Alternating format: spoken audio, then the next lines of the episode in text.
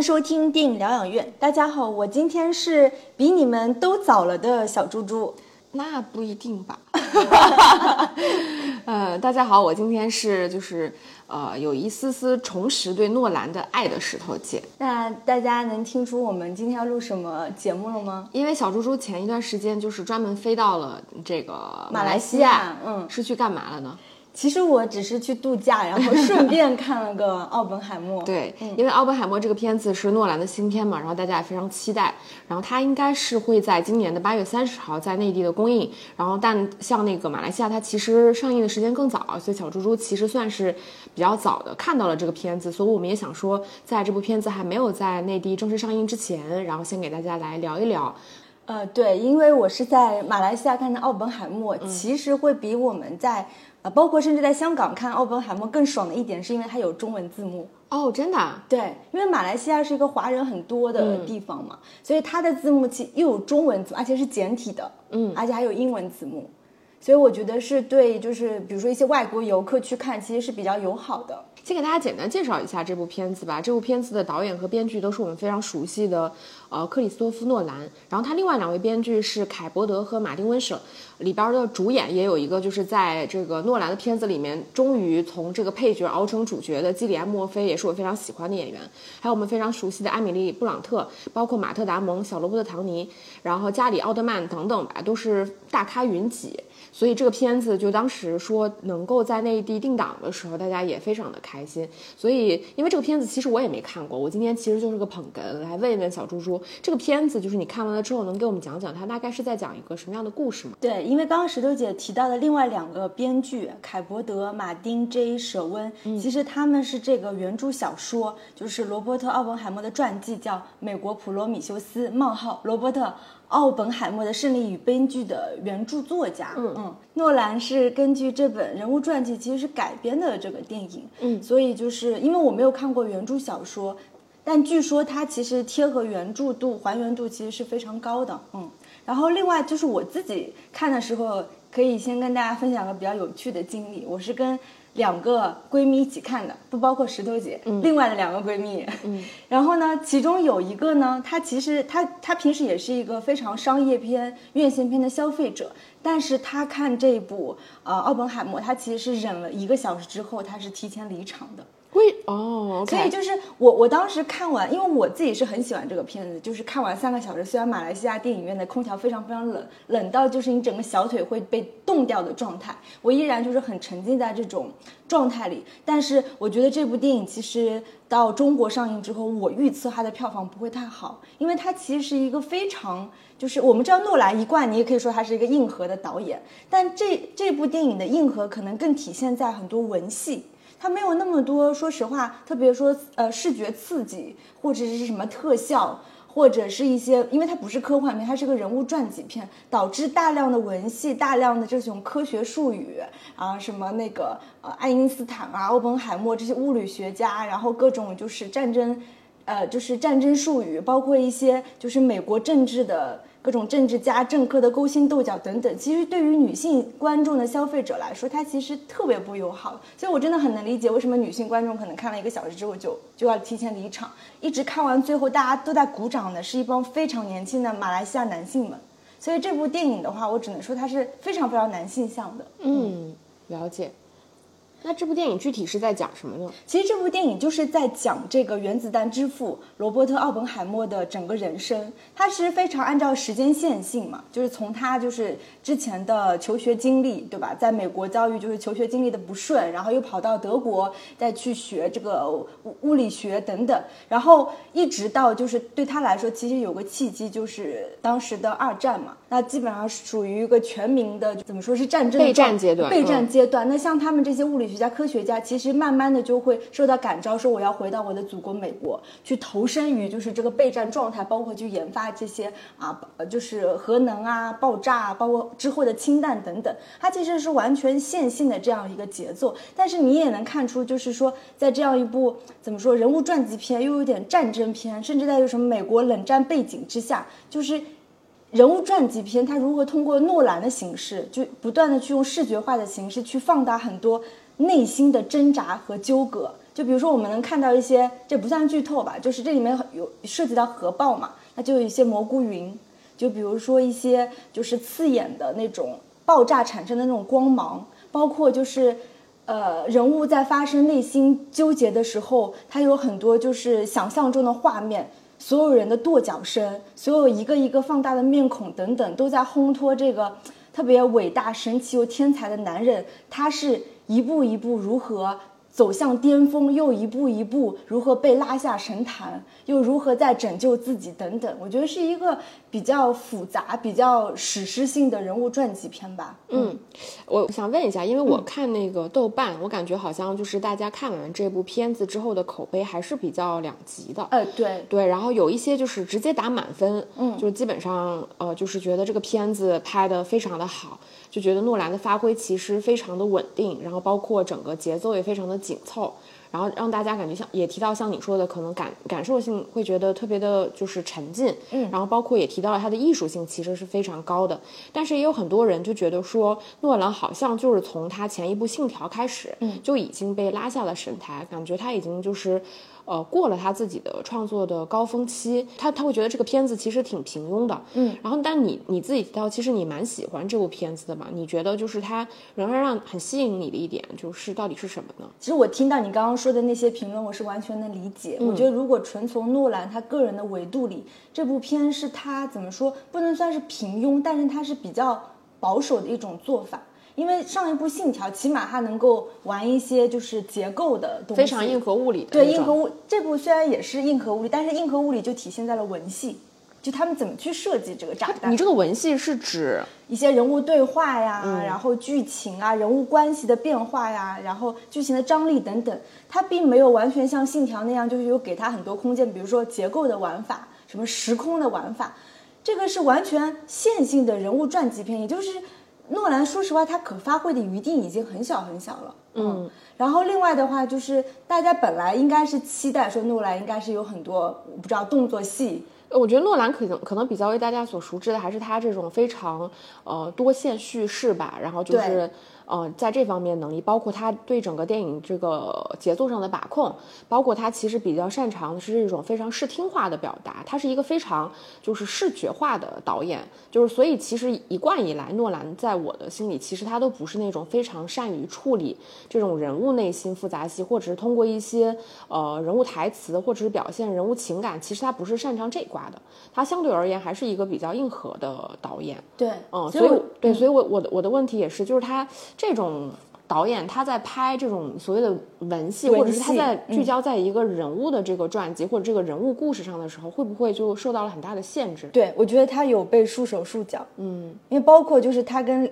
原著的作家去一起合编这个编剧，我觉得他受到了很大的限制吧。嗯，这个也是我想提的，就是因为像之前《信条》的时候也是诺兰自己编剧的嘛，然后诺兰其实比较为大家诟病的是他编剧的能力，就他导演能力其实毋庸置疑，但是因为他早期比较好的片子其实都是他弟弟做的编剧，就是大家普遍认为说觉得诺兰要如果放弃编剧这个工作，可能他的片子会更被大家所喜欢。就是当你看到这这部《奥本海默》的时候，你会有怎么样的一个感觉呢？对这部电影的话，我觉得大家因为现在幸好大家还没看嘛，嗯，大家可以去 熟读一下，就是美国就是二战期间，包括后面的冷战期间那些科学家他们的一些就是人物小传也好，八卦也好，他要去提前熟悉很多东西，去补一些知识，包括像什么麦卡锡主义。冷战等等，包括核能物，就是物理原理等等。如果你没完全没有这些，就是所谓的知识储备或者是常识也好，说实话，观看这个电影还是有一点难度。这就是为什么女观众她受不了。就跟当年我们看《信条》是一样的，他不是提到了熵增、熵减这种。就是非常远离我们日常生活化的一些专业的用语，但是这些词可能会在它的整个电影结构，甚至电影叙事里边都占有非常重要的位置。所以像这部《奥本海默》其实也是一样的，是吗？就是如果你不具备这些知识，你观影起来会觉得非常吃力。我觉得会比较吃力，再加上就是我我说了，虽然它是按照人物这样线性叙事，但它中间其实是有一条就是针对奥本海默的所谓的非公开的庭审戏来贯穿这个故事，所以也会带上很。很多闪回嘛。那这个关于这些庭审，你也知道，就肯定会啊，就是盘问跟他的一些什么同僚，他以前的妻子等等，就针对每个人物的这种人物关系铺垫，其实对我们来说是很陌生的，就是我不知道他是共产党。还是他是反共的，还是等等，就我们有这些背景的话，去其实你很难去理解，就是人物之间为什么就是他们俩存在一些勾心斗角，他们俩就存在一种心科学家之间的惺惺相惜等等。嗯，我觉得是有点难的。所以这个片子里面，他有表现一些奥本海默自己这个人物他的复杂性吗？有，因为他早年的经历其实是因为他的一些同僚，包括他的前女友，其实都是美国国内的共产党，所以就是。到最后，就他庭审的时候，就把他早年亲共的历史都挖出来了，再加上他的感情生活啊，妻子啊，前女友，包括跟什么同僚的妻子之间的一些密文。然后我们知道，其实整个针对那个日本广岛的核弹，其实就是奥本海默一手研发出来的。等等，他的政治立场、态度，包括对他对核弹的态度，也一度就是发生过转变。所以你会。就是关于这些所谓历史的真相，还是人物内心深处的真相等等，存在一些模糊性和暧昧性，也造就了就是这个人物和这个电影叙事的一些复杂度吧。嗯，呃，那你觉得就是在这部片子里边，诺兰他整体的表现有下滑的这个趋势吗？就是全全从你自己来看，我觉得是没有，没有。虽然他余地发挥余地不大，但是真的就是男主角。当然了，我爱的基里安·墨菲那。当年他还在莫兰片子里面打酱油的时候，我就已经很喜欢他了。真的，墨菲演的太好了，太好了。他甚至跟那个奥本海默本人的照片长得很像，这里面的整个扮相和气质，就是你不得不，你就算不看在诺兰的面子上，你看在就是墨菲饰演的这个人物身上，你都会被这个人物深深的折服。嗯，还是很有魅力。我我不得不说，就是虽然他不一定是大家想象中的诺兰的片子，但他一定是非常值得一看的。人物传记片，嗯，所以你从诺兰这几年的片子来看，它总体其实是在往一种。我觉得可能有一点点远离大众的那种趋势，但我这个远离大众其实指的说它可能变得没有那么的商业化。当然，肯定保留了一些层面，比如说我们说这个片子里面它其实还是有很多大明星，对。但这大明星其实也都是奔着诺兰的这个大导演的这个声明来的嘛，对吧？不见得说这个片子本质上是为了讨好观众。嗯。还有，我觉得他的片子其实对于可能普罗大众，不只是我们中国的观众而言，他可能理解的成本越来越高。包括我不确定，他好像仿佛在他的电影里面一直在进行一种实验性的探索，但你也不知道他到底在探索些什么，嗯，所以呃，我觉得大众会对诺兰有一种就是困惑吧，觉得好像。有一些些不再是我们当年可能看蝙蝠侠，或者是盗梦空间，或者是星际穿越的时候那一种，就是每一次看到的时候都会让你既喜欢又能看得懂，但同时又觉得非常厉害的那种片子，像信信条也好，或者这部奥本海默也好，听上去它其实都是在有一种，嗯，我不确定啊，就是是导演自己想要尝试的某种方向探索，或者是什么样的一种尝试。嗯，我觉得诺兰就是很很神奇的导演，他这几年的片子，你其实都很难说归纳某种风格，你不会发现他拍什么片就有什么片的感觉，对吧？他拍《信条》有《信条》的感觉，奥本海默有 奥本海默的感觉，就是我我们很难能用完全，比如说作者导演的体系去梳理他的风格。你觉得不能是吗？我觉得不太能，尤其是我看到奥本海默之后，因为真的跟以前的片子不太一样。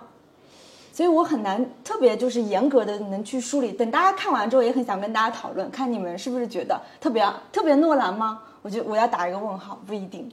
真的啊？你觉得可能？如果打个比方，如果大家不知道这个片子是诺兰拍的，对他可能就不知道。你觉得没有一些诺兰自己比较常规的？自己比较导演化，就作者性的那些东西，在肯定会有一些，只是他没有那么明显。就包括我，就说我提前离场的闺蜜，我跟她说，我说你知道这个导演是什么？就曾经拍《星际穿越》《信条》《敦刻尔克》的啊，是他。他说他感受不到是他拍的，就是这只是一个普通的影迷的一个心态。嗯嗯，所以就是感觉好像说的是不是很好奇，还是挺想看。对，就好像仿佛听你说完了之后，又仿佛没听到一样，就是感觉是个很迷。那我再来问一下，就是这个片子里面，因为确实演员也非常多，除了基里安·墨菲之外，马特·达蒙其实也是我非常喜欢的演员。那我不确定，比如说像基里安·墨菲、马特·达蒙，然后还有小罗伯特·唐尼，就是加加里·奥德曼，就是有非常多这些好的演员，就是他们整体的演技，包括我们很喜欢的艾米丽·布朗特。就这几位演员整体的表现怎么样呢？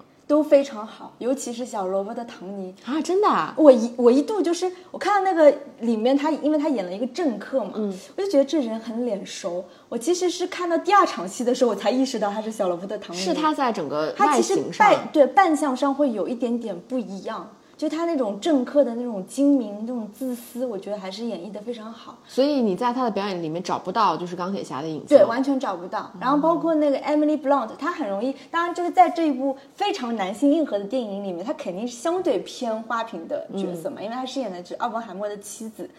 但你不得不说，就是 Emily Blunt 还是她也是一种很很多样性。她明明是一个偏角色，她她真的就是一个花瓶嘛，就从头到尾陪伴就是奥本海默的人。但是你还是能在这个女人身上找到很多，你会觉得这不是一般的女人，因为她是奥本海默的妻子。但是给她的余地又那么小，嗯，但是你还是能感受到 Emily Blunt 的演绎。好，那听上来就是我们就是还是可以期待一下这个片子的，对吧？到这个八月底的时候，嗯嗯，然后你还是很推荐大家去看的了。非常推荐。嗯，有没有一些就是需要除了你你提到的，就是我们可以提前去看一些就是这个里边的一些背景知识，对然后可能如果可能的话，也去看一下这个这本书这本原著，对呃之外，有没有什么其他需要大家就是可能看这个片子的时候做的一些准备？比如说，因为它确实很长，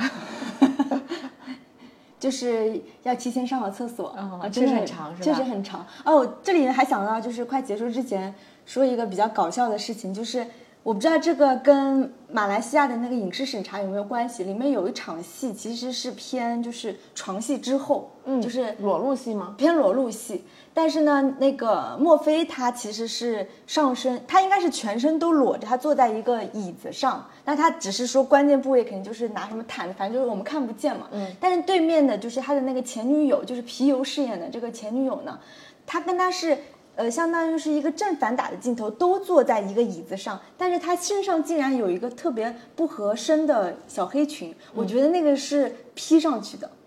哦，这个我我我，因为我还没有查证过，还来不及上那个就是外网去查证一下这个事实。我是觉得应该就是马来西亚的影视审查，因为他就是再怎么样，诺兰拍片子不至于说让那个女主角穿的那个黑色的那个裙子怪怪的，我觉得那个就真的就是像一个披上去的小黑裙。你想两个人是就是床戏之后嘛，在悠闲的抽着烟，两个人聊天，一个男的是全裸，另外一个穿着小黑裙，是不是有点怪？那这场戏等到内地上映的时候怎么办呢？对，所以我也在好奇，要么就是删掉，还是说把它整个，我不懂会怎么处理，因为马来西亚也是非常非常严苛的，有、有一些穆斯林的那种传统的，所以我觉得不太可能那样的场面会出现在电影院。了解，那等到内地上映的时候，我们也可以再去看一下这场戏到底它是怎么处理的。对，嗯，好呀，那我们这期节目差不多就这样了，也非常的简短，大家有空的时候就可以提前了解一下《奥本海默》这部片子。那我们就这样喽。对，那等也许上映之后，我们会专门去聊一聊吧，看吧。嗯，嗯，好，好呀，拜拜。拜拜。